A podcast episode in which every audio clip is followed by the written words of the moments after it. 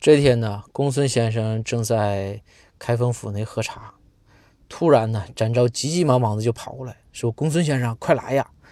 这个皇上啊，要要把包大人给杀了，要砍头。”公孙说：“这咋的了？说包大人是最得皇上信任的，这怎么想起杀他了？因为啥呀？”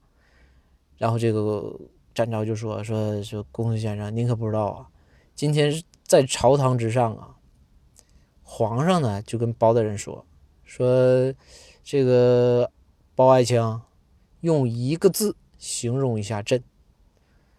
包大人张嘴就来了一句：“渣。”